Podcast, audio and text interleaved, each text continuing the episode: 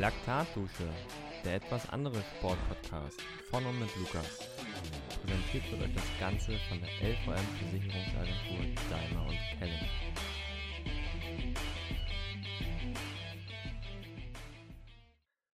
Ich freue mich, dass ihr wieder auf Play gedrückt habt und auch diese Woche wieder die Folge Laktatdusche hört. Ähm, ich hoffe, die letzten Folgen haben euch alle gefallen und ich freue mich, euch heute eine Nominierung präsentieren zu dürfen, die schon vor langer Zeit gefallen ist. Und endlich äh, haben wir es geschafft, zusammenzukommen. Ich begrüße Karl Junghans.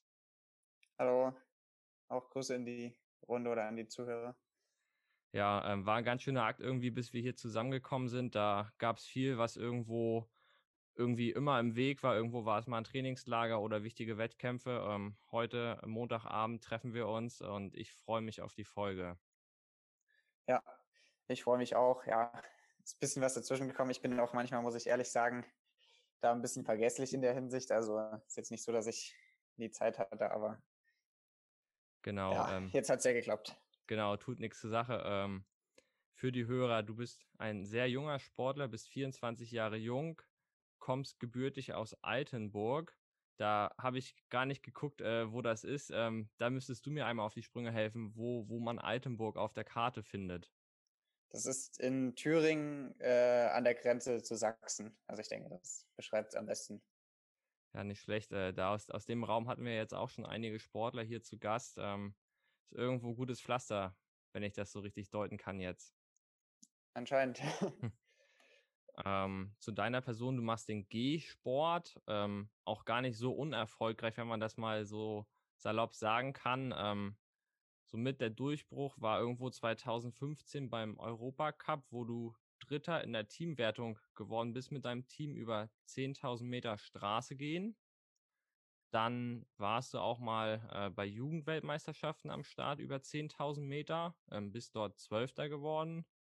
Ähm, 2016 äh, Vize-Deutscher Meister über 50 Kilometer, dann warst du auch U23 Meister über 20 Kilometer, ähm, auch Zweiter bei der U23 EM, ähm, auch bei der WM teilgenommen über 50 Kilometer, bist dort 13.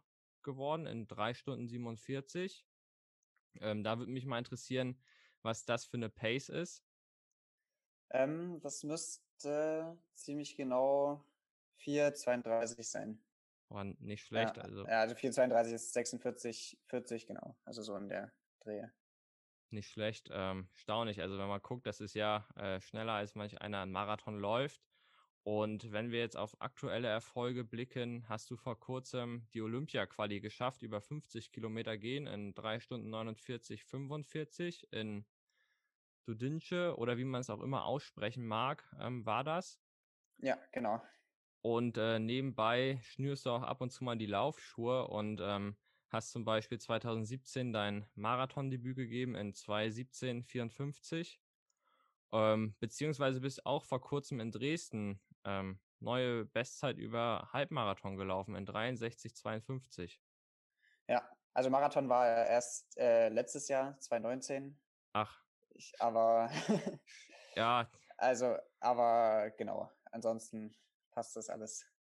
Also, kleiner, Zahl, kleiner Zahlendreher gerade. Ja, die die Marathonzeit als, als Jahreszeit, äh, Jahreszahl. Ja. genau. Nee, 2017 bin ich erst 10 Kilometer und Crosslauf habe ich da bisher nur gemacht. Dann letztes Jahr ist erst länger geworden. Ja, ähm, da habe ich eigentlich nachher auch eine Frage zu gehabt, die ziehen wir jetzt einfach mal vor. Ähm, du bist ein junger Sportler und die Distanzen, die du so bewältigst, die sind relativ lang, beziehungsweise sehr lang. Ähm, ist das im G-Sport so üblich, dass, dass man auch als junger Sportler so lange Distanzen überwältigt? Oder wie, wie kommt das, dass du zum Beispiel auch über 50 Kilometer an den Start gehst? Also ich würde jetzt nicht sagen, dass es unbedingt üblich ist, aber es kommt schon mal vor. Also es ist halt im Gehen erstmal generell so, sobald man halt im Männerbereich ist, äh, gibt es in, äh, sagen wir mal, den olympischen Disziplinen gibt es halt nur noch 20 und 50 Kilometer. Also ja, also sobald man halt irgendwie im Männerbereich starten will, ist es schon irgendeine lange Strecke. Also 20 Kilometer würde ich jetzt auch nicht als Sprint bezeichnen. Und genau, ja, mein Trainer hatte mir halt auch schon in der Jugend gesagt, als es dann eigentlich nur die 10 Kilometer gab, dass meine Stärke dann wohl eher auf der 50 Kilometer liegen wird. Deswegen sind wir das dann auch relativ schnell angegangen, weil ich auch eigentlich sehr viel Spaß an dem langen Ausdauertraining hatte und ja, das lief gleich ganz gut. Ja, nicht schlecht. Also, ähm, wenn der Wettkampf 50 Kilometer lang ist, ähm, wie sieht das da mit, mit, dem Trainingsumfang aus? Also bewegt man sich da auch äh, quasi irgendwie, wenn man das kennt, wenn Marathonläufer ihre Marathonvorbereitung machen, dann haben die auch irgendwie an die 200 Kilometer Wochen. Ähm, ist das beim Gehen dann noch länger, dass du irgendwie 250 Kilometer Wochen gehst oder ähm, bewegt man sich da im gleichen Rahmen wie die Marathonläufer? Also ja, an der Spitze haben, hatte ich auch schon mal 250, 260 Kilometer, aber ich würde es grundsätzlich so einschätzen, dass es ungefähr gleich ist von den Umfängen. Was halt der Unterschied ist, dass wir halt für dieselben Umfänge immer noch ein bisschen länger brauchen. Also die Trainingszeit an sich ist vielleicht ein bisschen mehr, aber die Umfänge würde ich jetzt mal ungefähr gleich einschätzen. Also es gibt ja auch Marathonläufer, die mehr, welche, die weniger trainieren. Genauso ist es bei uns. Ja, nicht schlecht. Okay, dann habe ich da auf jeden Fall schon mal so einen halben kleinen Überblick. Ähm, da wir jetzt hier gerade schon so halb übers Training gesprochen haben, ähm, machen wir mal mit der Einheit der Woche weiter. Ähm, da würde ich dich mal nach deiner Lieblings- oder deiner typischen Einheit, die du als Geher absolvierst, fragen. Ja, also meine Lieblingseinheit ist eigentlich auch gleichzeitig so die härteste Einheit, die wir immer machen. Ähm, und das wären 35 Kilometer bergan gehen das machen wir meistens im Höhentrainingslager, wo es halt richtige Berge gibt. Und genau, da machen wir halt immer 35 Kilometer mit so 1000 bis 1300 Höhenmetern. Wenn es dann manchmal nicht im Höhentrainingslager ist, müssen wir es halt hier auf dem Laufband machen, weil sonst findet man halt meistens keinen Berg, der so lang bergan geht. Aber genau, das wäre so meine Lieblingseinheit. Ja, wie lange ist man da so unterwegs? Also bestimmt vier, fünf, sechs Stunden oder äh, geht das schneller? ja, drei Stunden. Also ungefähr halt mit fünfer Schnitt. Also es ist dann schon von der Belastung her, sagen wir mal, wie 35 Kilometer mit fast dem Wettkampftempo, weil es halt ein bisschen langsam ist, aber dafür ja bergan. Aber ja, drei Stunden ungefähr. Ah, okay. Und ähm, wie kommt ihr dann vom Berg wieder runter? Geht ihr den auch oder äh, fährt dann der Trainer irgendwie mit dem Auto und ihr kriegt dann Shuttle-Service nach unten? Ja, genau. Also so ist es meistens, weil wir bekommen ja auch immer Getränke vom Trainer gereicht. Also der fährt da sowieso die ganze Zeit mit dem Auto nebenher und versucht uns da bestmöglich äh, zu versorgen. Ich glaube, in Bulgarien sind wir sogar dann quasi an der Unterkunft fertig, weil die ist da oben auf dem Berg. Also da braucht man gar nicht mehr irgendwie hin und her fahren, aber sonst ja mit dem Auto zurück. Ja, cool. Also ich, ich, ich kenne das auch so, so halb. Ähm, ich fahre normalerweise im Herbst immer eine Woche in Harz und dann gehört irgendwie auch dazu, dass man sich irgendwie einen Ort äh, vorm Brocken aussucht und dann äh, zu Fuß den Brocken hochgeht. Ähm, das ist zwar nur annähernd so lang, äh, wenn überhaupt. Irgendwie sind das so, kommt man zwischen sieben und zehn Kilometer. Ähm, das macht aber auch irgendwie immer Spaß und berghoch ist deutlich angenehmer für mich, finde ich so, ähm, als runter wieder gehen. Ähm, und wenn dann so meine Familie mit dabei ist, die verfluchen mich dann auch immer irgendwie, weil ich habe irgendwie so den Draht dazu auch, äh, ich gehe lieber den Berg schnell hoch und gucke mir alles so nebenbei an, als dieses äh, klassische, wenn du im Urlaub bist, dass du halt dann auch mal guckst, anhältst. Ähm, also finde ich spannend. Ähm, Brocken bist du sicherlich auch schon mal hochgegangen, oder? Weiß ich gar nicht mehr. Also wenn dann einmal, aber ich, ich glaube sogar tatsächlich noch gar nicht. Also obwohl es wirklich in der Nähe ist, aber ich war halt früher als Kind eher im Erzgebirge, wenn man mal so in der näheren Umgebung irgendwo wandern war oder halt im Thüringer Wald. Aber irgendwie so Richtung Brocken bin ich da gar nicht gekommen. Ja, also kann ich dir auf jeden Fall empfehlen, das macht Spaß. Ähm, außer runter, das ist echt unangenehm. Also da würde ich dann entweder, äh, kommt dein Trainer mit und du kannst damit fahren oder äh, mit der Brockenbahn. ja, ja, mal schauen. Nee, aber das äh, gebe ich dir recht. Also bergab, das macht mir dann auch meistens weniger Spaß. Also manchmal hat man ja bei diesen Langwerk-Ansachen so ganz kurze Bergab-Passagen. Das ist dann, ja, es ist vielleicht nicht ganz so anstrengend, aber es fühlt sich nicht gut an. Mich würde interessieren, wie man zum G-Sport kommt. Äh, ist, denke ich, unterschiedlich, aber bei mir war es eher unfreiwillig. Also ich war in Erfurt an der Sportschule als Läufer, Mittelstreckenläufer eher und hatte aber eher meine Stärke wirklich schon in der Ausdauer, also auf der Langstrecke. Aber ja, das gab es ja damals mit so 13, 14 Jahren noch gar nicht so richtig im Wettkampfprogramm. Und dann war halt äh, aktuell ein G-Trainer in Erfurt, also auch mein aktueller Trainer. Und ja, im Laufen lieb es halt eher so mittelmäßig, würde ich sagen. Und genau, dann sollte ich das halt eigentlich einfach mal ausprobieren mit dem Gehen, weil wir da so wie so ein kleines Projekt gestartet hatten mit ein paar Leuten. Und genau, das hat sich dann rausgestellt, dass es wirklich relativ schnell da sich Verbesserungen gezeigt haben. Ja, und so bin ich dann da geblieben. Ja, cool. Ähm, du, hast gerade gesagt, so mit dem Laufen lief es so mittelmäßig. Ähm, was, was bist du so für Zeiten gelaufen? Und weil, wenn man jetzt heutzutage so guckt, ähm, du bist neulich neue Bestzeit im Halbmarathon in 63 noch was gelaufen. Ähm, das ist ja so teilweise schneller als so manch äh, Halbmarathon-Profis hier in Deutschland laufen. Ja, nee, äh, es war damals wirklich, ähm, also zumindest für jetzt Sportstudio war es nicht so, da ich weiß gar nicht, es war dann mit 14 oder so, vielleicht 3000 Meter, bin ich knapp unter 10 Minuten oder so gelaufen. Und 1000 Meter waren es damals noch, ich glaube, da war meine Bestzeit, ist auch immer noch aktuell, glaube ich, bei 2,48. Also es ist jetzt nicht mega langsam, aber es gab deutlich bessere. Ah, okay. Ähm, dann, wenn man so guckt in den Medien, ähm, ist der G-Sport in Deutschland gar nicht so groß verbreitet. Ähm, weißt du ungefähr, wie viele Geher es in Deutschland so gibt, die das auf deinem Leistungsniveau machen? Ja, also auf meinem Leistungsniveau sind es männlich und weiblich gesehen, würde ich jetzt mal sagen, zehn. Also, weil im Leistungs, also wir haben halt entweder, man ist im Bundeskader und macht das wirklich richtig oder man, es macht halt keiner. Also das, es gibt halt im Kinder- und Jugendbereich gibt es ein paar mehr und wo noch der größte Anteil ist, ist wirklich im Seniorenbereich. Aber jetzt so, sagen wir mal, aktiven Leistungssport macht jetzt halt wirklich bloß die Nationalmannschaft. Also da gibt es eigentlich keinen so wirklich, vielleicht zwei oder so noch, die das, äh, sagen wir mal, nebenbei machen. Ja, okay. Ähm, und ist das irgendwie, merkt man das irgendwie vielleicht, dass im Kommen ist irgendwie oder ähm, eher Gegenwirkung, dass es doch eher weniger wird? Ja, es ist schwierig zu sagen. Also im Kommen ist es auf keinen Fall.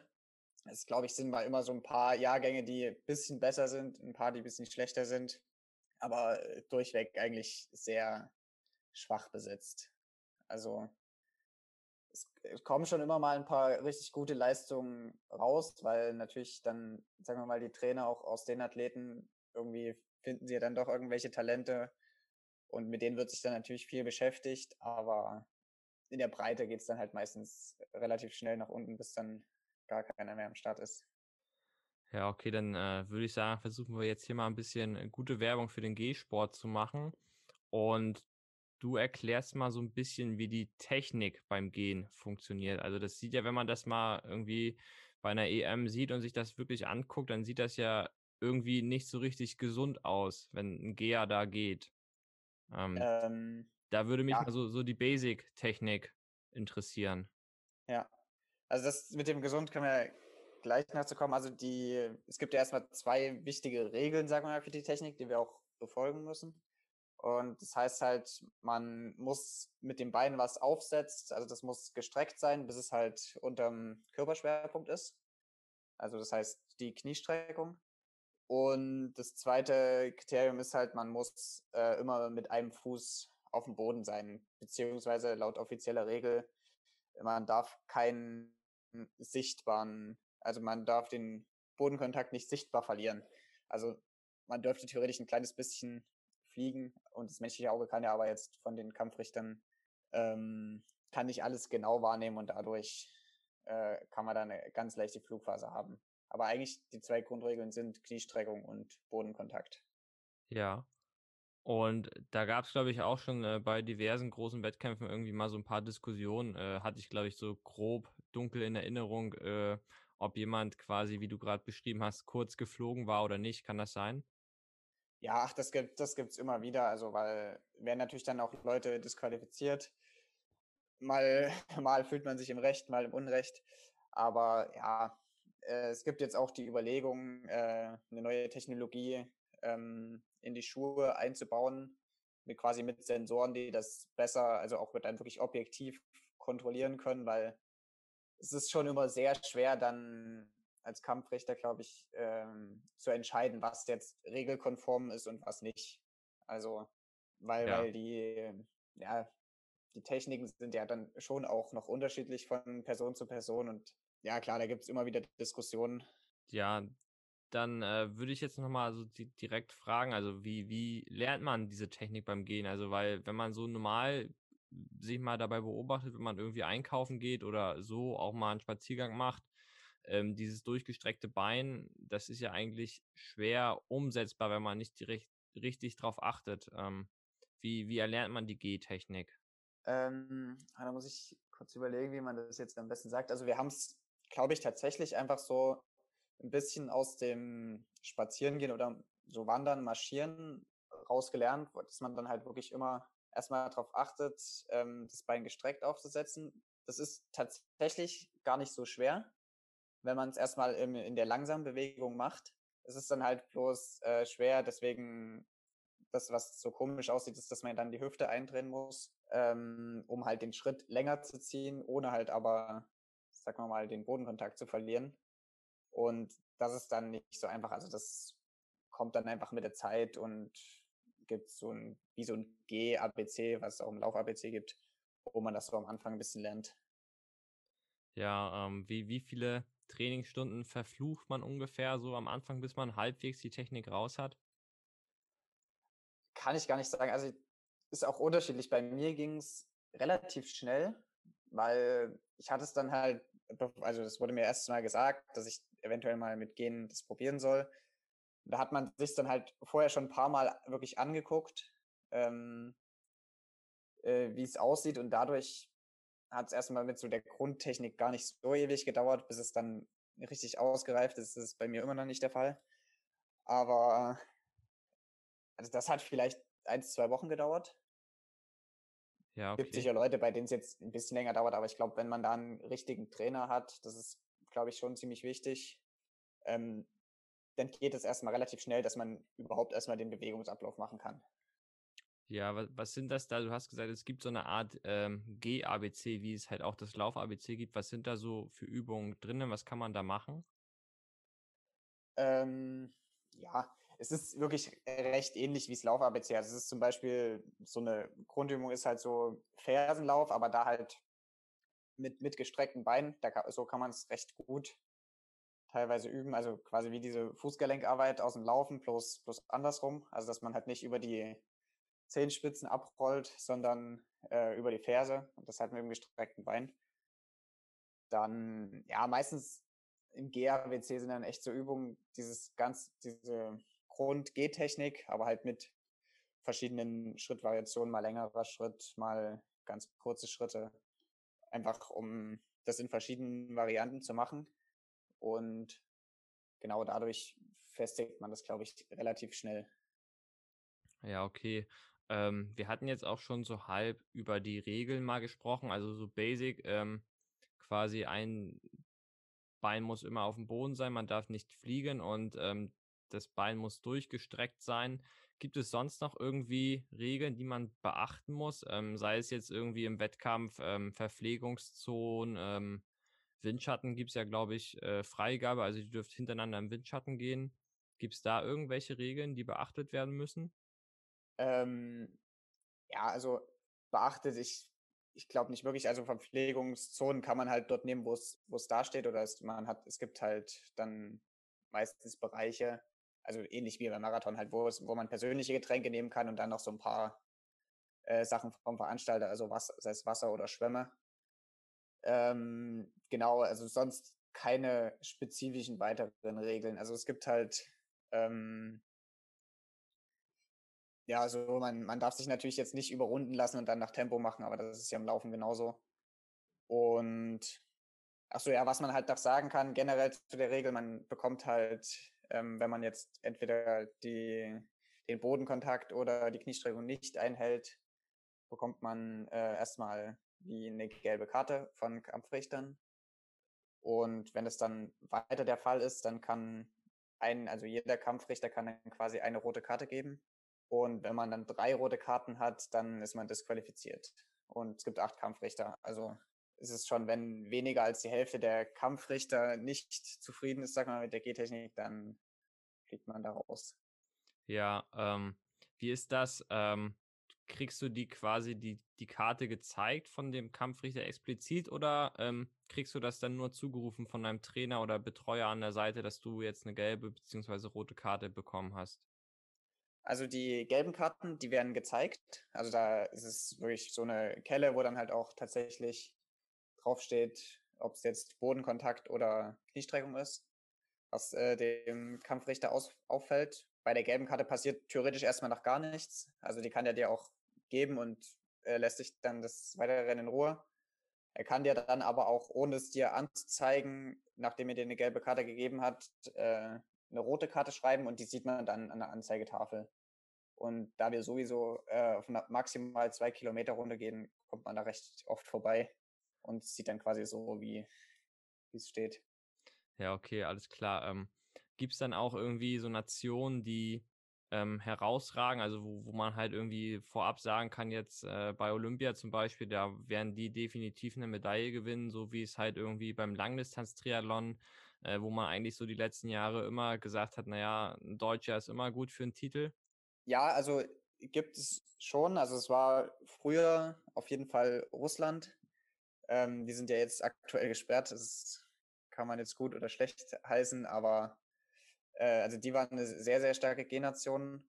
Und aktuell ist es tatsächlich auch Japan, also wo ich die größten Favoriten sehe, dann für, für Tokio oder Sapporo ist es ja bei uns. Aber an sich muss ich halt im Gehen sagen, gibt es sehr, sehr viele Länder, die halt da mitmischen können. Also es ist jetzt nicht so, äh, wenn du jetzt nicht aus Russland oder nicht aus Japan kommst, dann brauchst du eigentlich gar nicht an den Start gehen, so wie es ja teilweise im Marathonbereich ist. Also ist eigentlich von allen Kontinenten immer wer vertreten, der da um die Medaillen mitgehen kann. Und ja, das, das finde ich eigentlich auch ganz cool. Ja, glaube ich, dann, dann ist das Rennen ein bisschen offener und ähm, man kann auch so ein bisschen als Underdog ähm, seine Chance nutzen, wenn man einen guten Tag hat und die anderen irgendwo vielleicht nicht ganz so den guten Tag oder ähm, wenn der Kampfrichter es mit einem mal ein bisschen besser meint als mit dem anderen.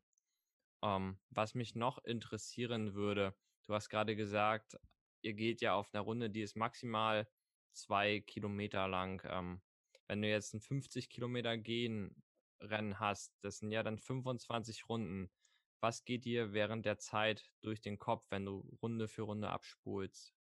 Ja, das ist, ist eine häufig gestellte Frage, die ich aber selber auch immer nicht so richtig beantworten kann. Also, ja, meistens, also bei mir zumindest ich so, ich versuche mich einfach immer an den Zeiten oder an der Distanz einfach so ein bisschen zu orientieren und ja, also ich hatte jetzt auch mit einem Sportpsychologen gesprochen, was so das Beste ist, weil es halt wichtig ist, dass man eigentlich so ein bisschen weiß, woran man denkt. Also bei mir ist jetzt echt so, dass ich da versuche, einfach irgendwelche Lieder oder so im Kopf durchzugehen, dass man sich so ein kleines bisschen ablenkt. Aber ja, also es geht jetzt eher um die Distanz. Ich finde, das mit den Runden ist überhaupt kein Problem. Also das wirkt jetzt erstmal langweilig, aber das ist jetzt nichts, was im Wettkampf da schwierig ist. Aber es ist halt generell die äh, fast vier Stunden an Zeit, da irgendwie zu überbrücken. Ja, ähm, mir ist das neulich in der Folge aufgefallen, wo es äh, um, um Stress ging. Ähm, habe ich das auch nochmal so im Nachhinein reflektiert, weil ich da eine Aussage getroffen habe, dass ich ja eigentlich ähm, mich mental sehr stark einschätze ähm, und ich auch, wenn ich weiß, dass ich vielleicht gar nicht der Stärkste im Feld bin, ähm, mir trotzdem irgendwie das vor dem Rennen einrede, ähm, um mich so quasi mental auf einem guten Level zu befinden. Ähm, ich habe das dann nach der Folge nochmal äh, weiter gedacht ähm, woran ich eigentlich dann im Wettkampf überhaupt so denke. Und dann, äh, deswegen fand ich das jetzt bei dir auch interessant, ähm, weil bei mir ist es so, ich denke im Wettkampf dann tatsächlich an alles Mögliche, ähm, außer an das Rennen selber. Ähm, außer es geht halt so auf die letzten fünf bis zehn Kilometer. Da bin ich dann auf einmal wieder voll im Rennen und bin fokussiert auf die äh, Konkurrenz. Aber sonst äh, kann das wirklich im Rennen, denke ich dann irgendwie, was esse ich am Abend nach dem Rennen, ähm, was habe ich eigentlich den Tag davor gemacht und all sowas. Ähm, passiert dir das auch? Oder äh, bist du dann doch quasi so fokussiert, dass sowas gar nicht äh, möglich ist, dass du irgendwie in deinen Gedanken abschweifst? Ähm, ja, also ist schwer zu sagen. Also, also in die Richtung denke ich jetzt, glaube ich, eher weniger. Aber muss ich sagen, ist, glaube ich, relativ gut, wenn man das kann, dass man halt wirklich so ganz abwegige Gedanken da hat im, im Wettkampf, weil das natürlich immer die beste Ablenkung. Aber ja, ich sag mal, ich bin jetzt vom Fokus her gar nicht so extrem immer in dem Rennen. Das kriege ich schon ganz gut hin, aber es ist irgendwie immer so trotzdem noch sportorientiert, würde ich jetzt einfach sagen. Also, ja, da denkt man vielleicht mal an eine Trainingseinheit, die gut läuft oder so. Oder ja, ich, ich bin halt echt recht oft damit beschäftigt, einfach irgendwelche Zeiten da hoch und runter zu rechnen, auch wenn das jetzt nicht unbedingt immer großen Sinn macht, aber einfach dadurch, da konzentriere ich mich jetzt nicht zu sehr auf das, was ich gerade mache, sondern einfach was, äh, das, was noch so kommt oder das, was schon war. Und ja, damit bin ich jetzt eigentlich immer ganz, ganz gut klargekommen. Aber ich glaube, da ist echt wichtig, dass da jeder so seinen eigenen Weg findet. Also, weil für den einen kann das auch, sagen wir mal, das Schlimmste sein, wenn der immer so an seine Zwischenzeiten denkt. Bei mir ist es halt, ich komme damit ganz gut klar. Ja, ähm, vielleicht so zum Thema Wettkampf noch abschließend. Ähm, was, was hat man so für Startfelderdimensionen? Also sind das irgendwie 20 Leute, sind das 50 Leute, 100 Leute, mit denen man an der Startlinie steht? Ähm, ja, es ist unterschiedlich. Es gibt ja generell recht wenige äh, Gehwettkämpfe, also gerade über 50 Kilometer. Ähm, international ist es relativ groß, also da sind wir schon auch meistens 40 bis 50, also jetzt nicht anders als bei, sagen wir mal, anderen Laufdisziplinen bei den Meisterschaften. Also da ähnlich wie beim Marathon und sonst, aber diese Meetings, da machen wir ja maximal ein oder zwei im Jahr, also oder lass es deutsche Meisterschaften sein. Das sind es halt eher so 10 bis 15. Ja, okay. Ähm, mich würde mal so interessieren, wie euer Training aussieht beim Gehen. Also sprich, ähm, was sind halt so ähm, mittellange Geheinheiten, was sind lange Geheinheiten oder was ist so, wenn du halt ähm, dir mal auf gut Deutsch gesagt kurz die Beine vertrittst irgendwie, weil du halt so, so eine Art äh, Ruhetag hast. Ja, also wenn man es jetzt so einordnen soll, ich glaube, auf dem Trainingsplan steht dann immer so bis, bis 25 ist mittellang, ab 30 dann die lange Strecke. Und ja, so am, am Ruhetag oder Regenerationstag, da machen wir auch 10 mal 15, aber eher, eher so die 10 Kilometer. Also es ist einfach, ja, bisschen unter einer Stunde, bisschen bewegen. Ja, okay, jetzt hast du gerade schon gesagt, so äh, 10 Kilometer in unter einer Stunde, das ist ja dann doch äh, schon recht flott dafür, dass man ja also geht. Ähm, ich vergleiche das ganz gerne jetzt mit dem Spazierengehen, ähm, weil ich gerne wissen würde, was man so für, in was für Pace-Bereichen bewegst du dich denn da so? Ähm, ja, also im, im Training so das Grund-GR1-Tempo ist so, sagen wir mal, 4 Minuten 50 bis 15, würde ich jetzt mal sagen. Mal ein bisschen schneller, mal ein bisschen langsamer. Dann, also Wettkampftempo über 50 Kilometer ist knapp über 4, 4,30. Die 20 Kilometer ist dann schneller mit 4 Minuten Tempo ungefähr. Und ja, also das sind so die Bereiche, in denen wir meistens trainieren.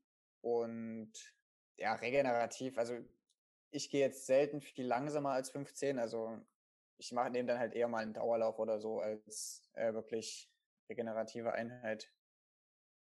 Ja, nicht schlecht. Also ich, ich habe gerade echt einen Schreck gekriegt, als du meintest, so äh, 20 Kilometer gehen im Wettkampf, 4 Minuten Tempo.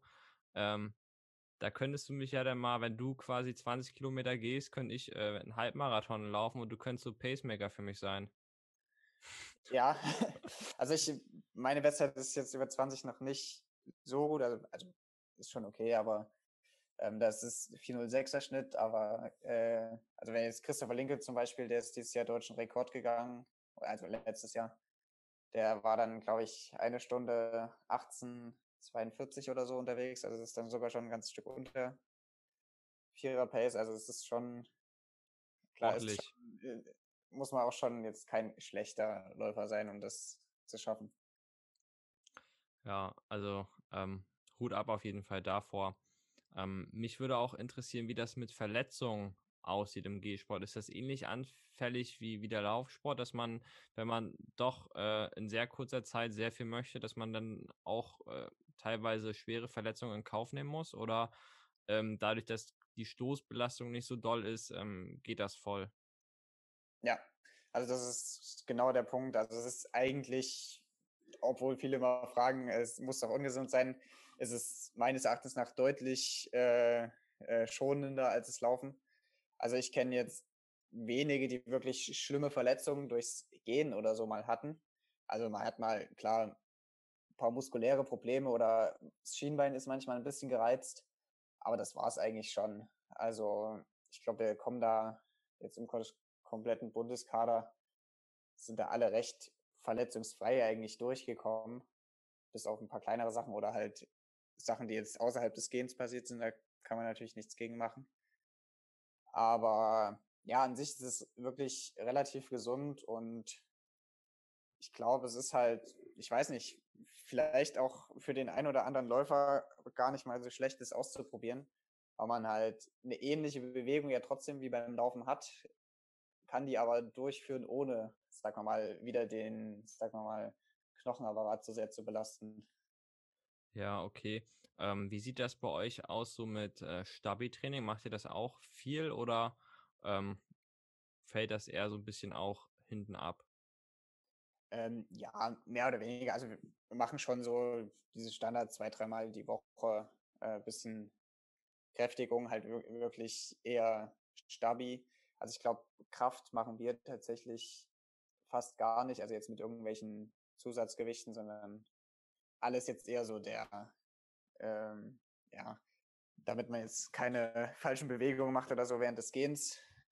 Aber ich glaube, es gibt auch andere Länder, die ja schon noch mehr mit, mit Krafttraining arbeiten.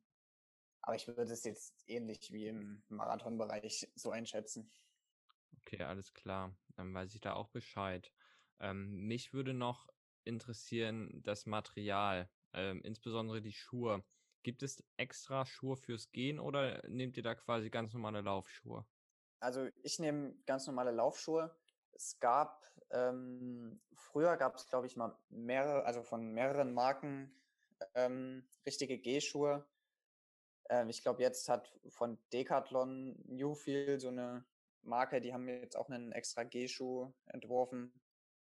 Aber also ich gehe mit dem Adios, also jetzt nicht mit dem Carbon-Schuh, sondern dem ganz normalen Adios. Und ja, machen auch viele andere Geher. Und ich komme damit auch sehr gut klar. Ja, Geht auch mit dem Laufschuh.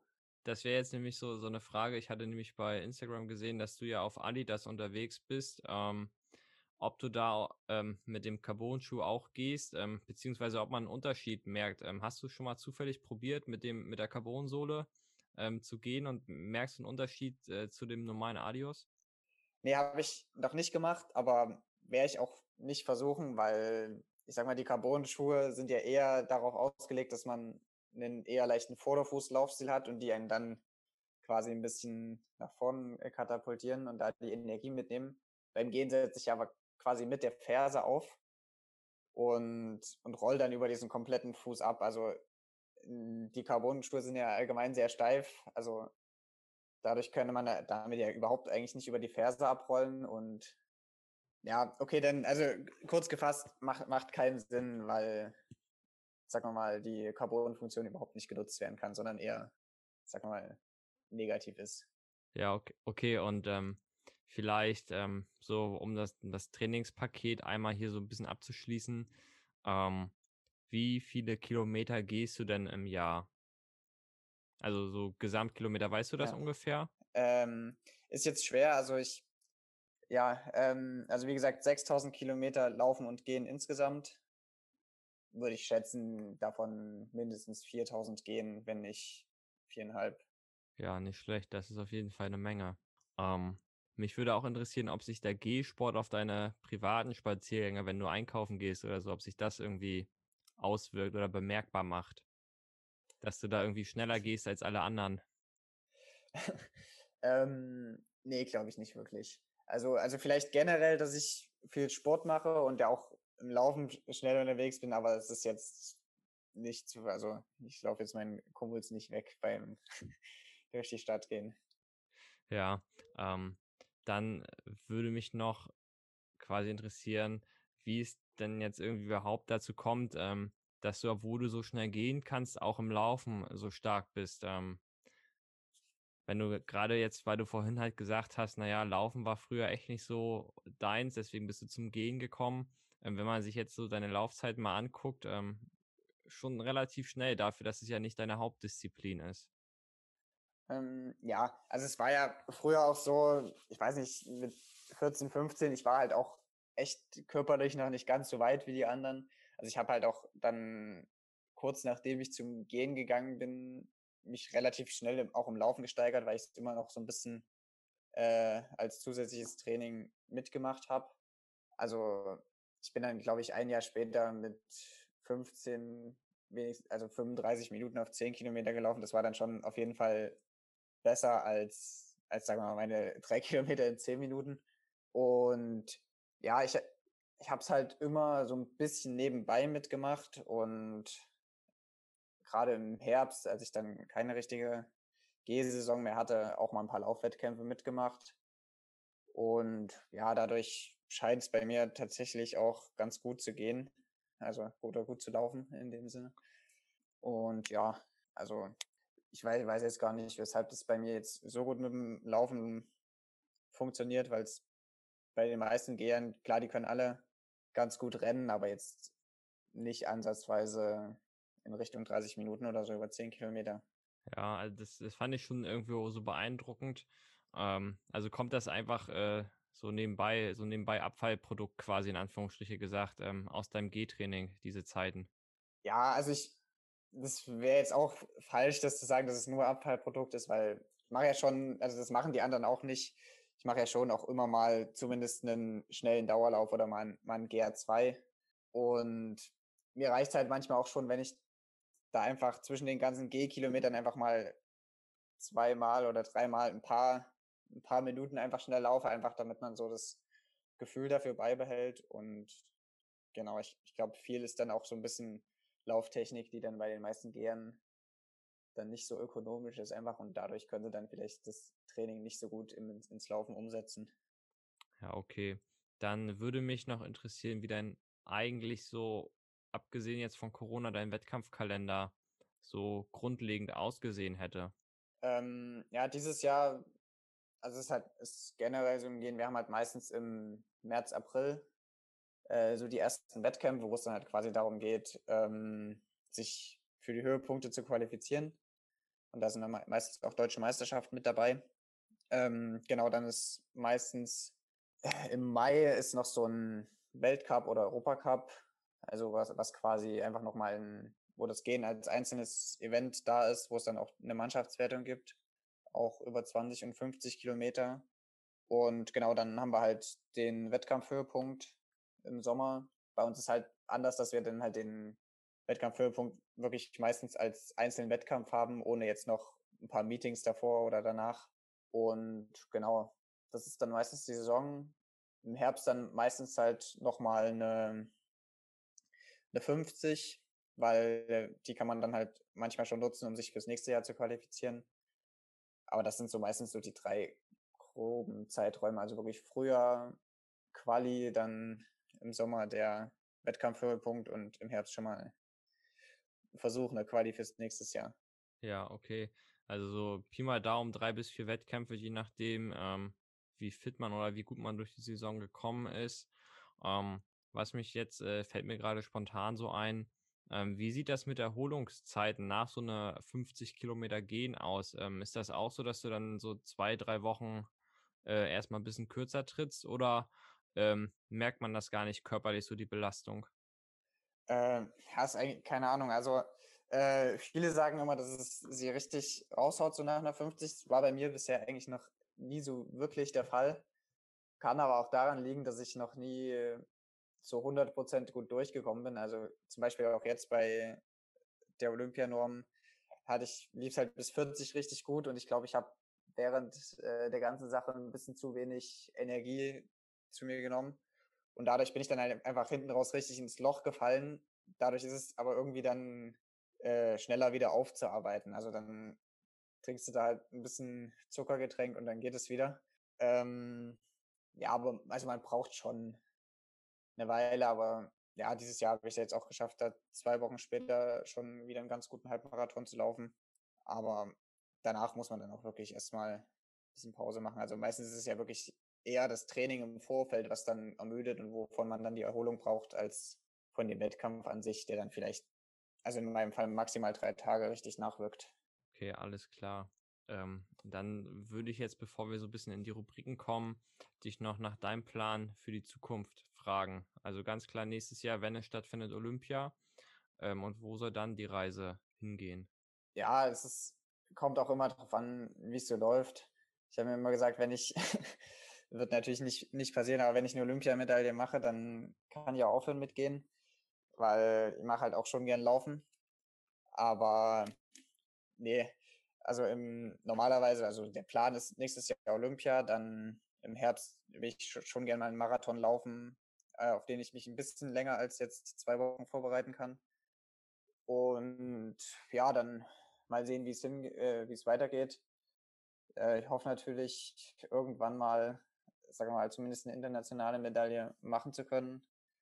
Aber ich denke, da ist noch ein bisschen, bisschen Arbeit. Und ja, also was so mein großes Ziel ist, ich weiß nicht, ob das jemals überhaupt vom Zeitplan möglich ist, wäre es halt äh, zu sagen, dass man es vielleicht irgendwann mal schaffen könnte, einen Doppelstart im Laufen und Gehen zu machen, halt bei WM oder Olympia.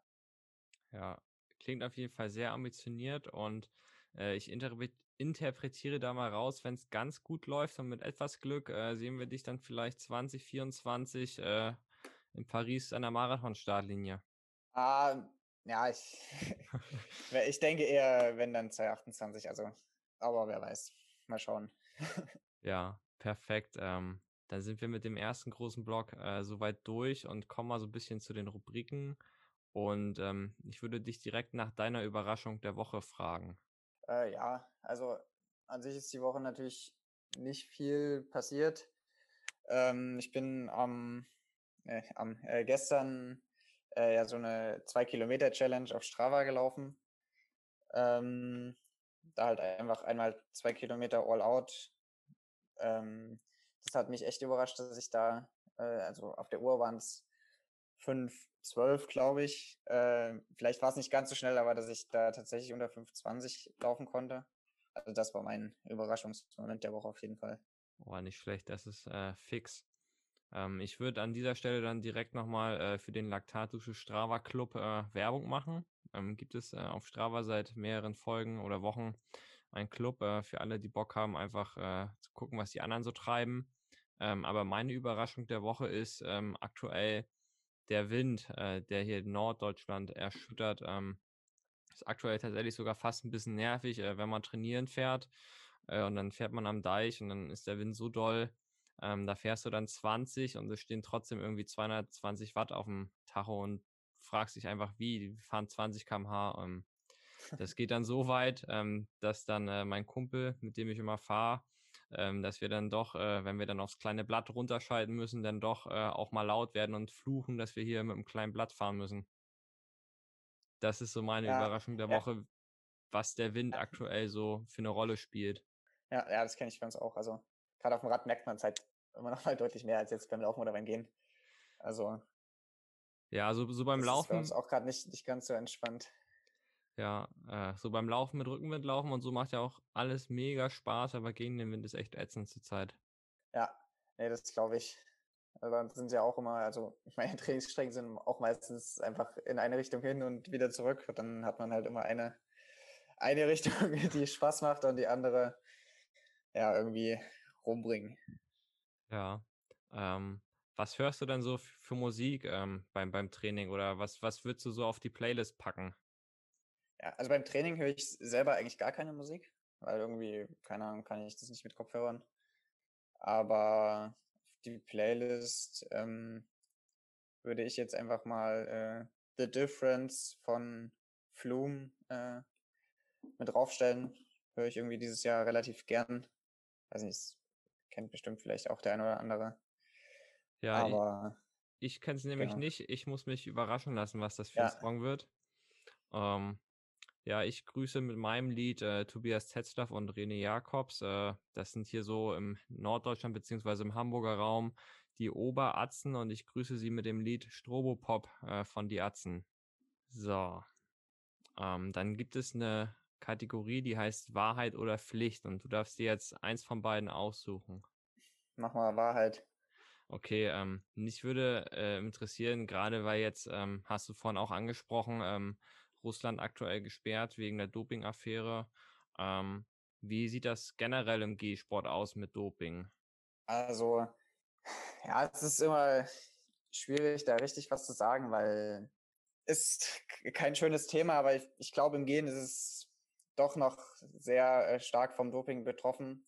Ich weiß eigentlich nicht warum, weil an sich geht es da um deutlich weniger Geldprämie oder weiß nicht was als im Laufen.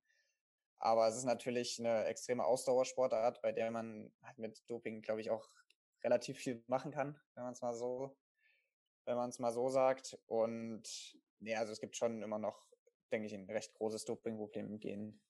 Also es sind schon immer mal wieder Fälle. Also vor allem die Russen, die haben halt im Gehen immer alles gewonnen. Und also viele der Russen, um die es jetzt ja auch in den Medien immer geht, es waren halt tatsächlich Geher. Und Aha. kommt schon immer mal wieder durch, dass da einer ja disqualifiziert wird. Krass, also das ist jetzt tatsächlich eine Antwort, äh, mit der hätte ich so nicht gerechnet, ähm, weil der G-Sport ist halt so unterm Radar für mich ähm, oder generell so in, in der medialen äh, Presse.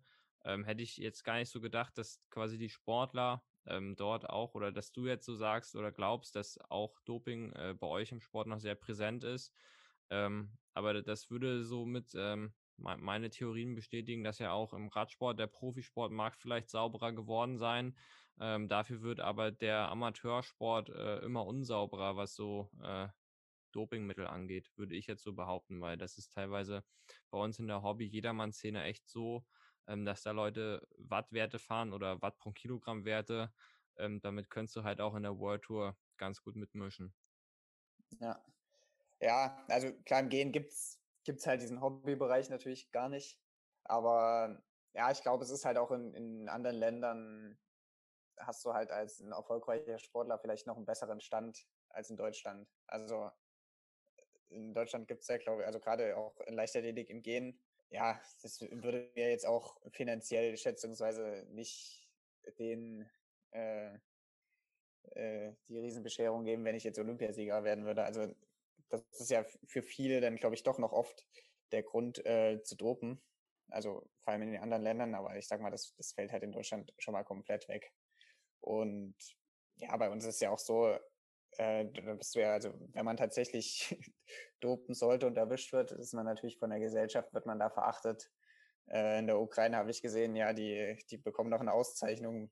Äh, also nicht, nicht fürs Dopen, aber wurden auch schon des Dopings überführt und waren aber von einem vorherigen Wettkampf, hatte ich gesehen, da waren sie wohl noch nicht gedopt, da war ein anderer gedopt und da stand dann, hat mein Trainer mir gezeigt, groß, groß in der Zeitung, unser Ukrainer bekommt jetzt noch seine Medaille nachgereicht, obwohl er eigentlich auch gedopt war. Also ja, ja okay. da ist die Auffassung, glaube ich, einfach ein bisschen anders. Ja, alles klar. Dann, ähm, was war so dein Sportmoment? Ah, ist bisher noch schwierig einzuschätzen, aber ich glaube, am meisten gefreut war, war für mich schon äh, äh der Vize-Europameistertitel in der U23 2017 über 20 Kilometer. Ja. Weil, ja, war halt meine erste Einzel-internationale Medaille. Und ja, ich denke, damit vermittelt man dann schon relativ viel. Ja, definitiv. Ähm, dann würde mich interessieren, ähm, wer dein Lieblingstrainingsbuddy ist, beziehungsweise ähm, trainierst du mehr alleine oder doch äh, mit einem Kumpel immer zusammen? Ähm, ja, ich trainiere relativ viel mit Jonathan Hilbert zusammen. Der trainiert auch hier in Erfurt, ist Geher. Und denke ich, hat auch sehr gute Chancen, sich für Olympia nächstes Jahr zu qualifizieren. Und ja, genau. Er ist halt mein Trainingspartner, wir haben denselben Trainer, machen da relativ viel zusammen. Ja. Alles klar. Dann ähm, normalerweise heißt die Kategorie Tempo-Dauerlauf oder Intervalle. Ähm, ich würde dich jetzt äh, fragen, gehst du lieber irgendwie eine, eine lockere Runde oder äh, doch schon eher was mit, mit Tempo? Nee, schon, schon auch dann eher die Temposachen. Also, also vor allem GR2-mäßig. Also jetzt nicht so Intervalle, sondern wirklich was Längeres, aber auch Schnelleres. Also das, was dann eher in Richtung Wettkampfbelastung geht. Okay, alles klar. Dann ähm, würde ich gerne eine persönliche Macke von dir wissen. Oh, gibt's viele. Ja, ja ich, also jetzt, jetzt ein was raus. Ja, ich bin recht unpünktlich, würde ich auf jeden Fall sagen. Und ja, ich weiß nicht, im Training ist bei mir auch oft so, dass ich da vielleicht manchmal nicht, nicht genau weiß, wann man vielleicht auch eine Pause machen sollte. Ah ja, äh, typische Sportler-Syndrom irgendwie, dass, ja. dass man nicht rechtzeitig erkennt, wann genug ist. Gut. Ja, aber ja, legt sich auch langsam, denke ich. Ja. Ähm, was war so die größte Panne, die du dir mal geleistet hast, so in deiner Sportlerkarriere? Äh, da gab es tatsächlich viele. Also ich würde auf jeden Fall, äh, ich wurde halt schon relativ oft äh, disqualifiziert. Ähm, also am enttäuschendsten war für mich, glaube ich, mich 2018 in Berlin, auch bei 50 Kilometer. Da hatte ich mich halt sehr gut im Rennen gefühlt, bin dann aber nach 25 rausgeflogen. Also das war schon nicht so schön. Ähm, darf man fragen, weshalb du rausgeflogen bist? Ja, also wegen Kniestreckung. Ah, okay. Also das habe ich einfach nicht hinbekommen. Und ja, dann ist es, dann war es das halt. Ah, okay. Ähm, dann äh, Szenario, du hast Off-Season. Ähm, was ist so dein Lieblingsgetränk? Womit trifft man oh, dich am, in der Bar? Am liebsten habe ich gar keine Off-Season. Nee, aber an die Bar gehe ich eigentlich gar nicht. Also wenn, dann trinke ich eher ein alkoholfreies Radler oder so. Ah, okay. Vorbildlich. Ähm, dann ähm, heißt die Kategorie normalerweise Triathlon verbessern. Ähm, heute ist es Leichtathletik, äh, Schrägstrich G-Sport verbessern. Was würdest du verbessern? Sei es jetzt irgendwie das Regelwerk, sei es die Umsetzung vom Regelwerk ähm, oder die Organisation von Wettkämpfen? Also ich würde es, ähm, kann man jetzt fast auf Gehen und Laufen machen, äh, die Wettkampfformate ein bisschen verbessern und vielleicht auch irgendwann mal so ein kleines Ligasystem ein, einzuführen. Also so wie es ja teilweise auch schon im Triathlon oder im, im Radsport ist, weil man dadurch einfach, also im Gehen und Laufen ist es halt meiner Meinung nach aktuell noch sehr so, dass immer nur irgendwelchen Zeiten hinterhergerannt wird oder irgendwelchen Normen. Und es macht es vielleicht spannender, wenn man so wöchentliche Ereignisse hat, bei denen es jetzt mal gar kein, nicht genauer 10 oder 20 Kilometer gibt, sondern vielleicht einfach mal irgendeine Strecke, irgendeinen Berg hoch oder einfach mal 7, weiß nicht was Kilometer durch die Stadt und dann einfach nur, dass, dass es nur darum geht, wer jetzt erst am Ziel ist. Und ja, ich glaube, das fehlt generell noch so ein bisschen im Lauf- und Gehbereich, was halt in vielen anderen Sportarten ja schon sehr, sehr gut ankommt. Ja, es ist ein guter Punkt. Ähm, muss man ja nur mal gucken. Äh, Fußball-Bundesliga, das ist ja auch so, so ein Ligensystem. Ähm, da hat man sich ja stark für eingesetzt, dass das trotz Corona äh, stattfindet, egal ja. wie. Ähm, da müsste man sich vielleicht auch in der Leichtathletik-Szene, wenn es halt irgendwie so ein Ligensystem geben würde, müsste man halt nicht ja. irgendwie Angst haben, dass, ja, oder Ligen äh, oder so ein dass man nicht seine Wettkämpfe machen kann, sondern äh, scheint die Leute zu freuen, wenn man irgendwelche äh, Sportarten in Ligen ja. verfolgen kann. Ähm, wird dann vielleicht auch vom Staat etwas mehr unterstützt. Das Ganze. Also ja, also natürlich im Gehen jetzt erstmal sehr schwer umsetzbar, weil da ja überhaupt nicht die Teilnehmerzahlen da sind. Aber im Laufen und also im Gehen fände ich halt generell ganz gut, wenn man vielleicht ein bisschen von diesen äh, festen Strecken manchmal weggehen würde. Und halt das vielleicht ein bisschen von diesen zwei Kilometer Runden ablenken würde. Aber es ist halt, ja, wird anscheinend nicht gemacht. Ja, aber vielleicht wäre das ja auch irgendwie so die Möglichkeit, äh, den Sport ein bisschen populärer zu machen und ähm, vielleicht würde man so auch den einen oder anderen für diese Sportart gewinnen nochmal. Also wenn das quasi jetzt, äh, weil für mich klingt es halt aktuell so, wenn ich jetzt äh, überlegen würde, hm, ich bin jetzt auch äh, quasi, ich wäre ja vom, von meinem Alter her auch äh, quasi Männer-Elite oder wie das bei euch heißt. Ja. Ähm, da gibt es ja dann, was gibt es für mich für Optionen? 10.000, 20.000 und 50.000 Meter, oder?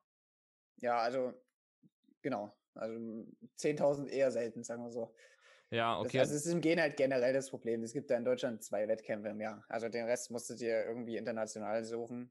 Und ja, ja ist halt dadurch, dass, aber klar, lohnt sich natürlich jetzt auch nicht viel mehr Wettkämpfe zu machen, wenn, ja, keine Ahnung, wir sind halt die acht, zehn Leute, die jetzt sowieso nur die paar Großevents mitmachen und das war's. Also ja, ist schwierig, das jetzt von jetzt auf gleich auf jeden Fall zu verbessern. Ja, aber mal gucken. Ich verfolge das jetzt die nächsten Jahre. Bin mal gespannt. Ja. Ja. Vielleicht, vielleicht tut sich hier irgendwas. ja. Ah, perfekt. Äh, dann sind wir soweit ähm, durch. Äh, du darfst auch noch jemanden nominieren, der das Ganze hier mal über sich ergehen lassen muss. ähm, ja, ist schwierig. Also ich könnte jetzt natürlich aus dem Laufbereich mehrere Leute nennen, aber ich weiß nicht.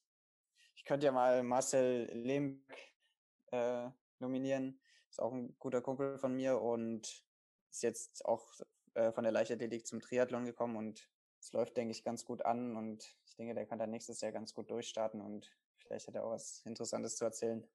Ja, sehr cool. Ähm, der war auf jeden Fall auch schon zu Gast äh, bei dem Kollegen von Pacepresso. Genau, ähm, ja. Ähm, interessante Person. Ähm, danke ich dir für die Nominierung. Ich freue mich auf jeden Fall auch dann äh, auf die Folge mit der, äh, mit Marcel Lehmberg.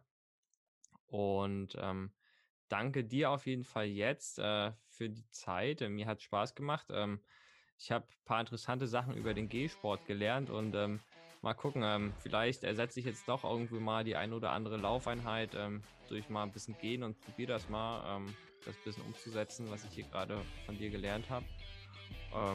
Und würde mich von meiner Seite äh, verabschieden und bis nächste Woche sagen. Ja, dann auch von mir. Nochmal liebe Grüße und schönen Tag.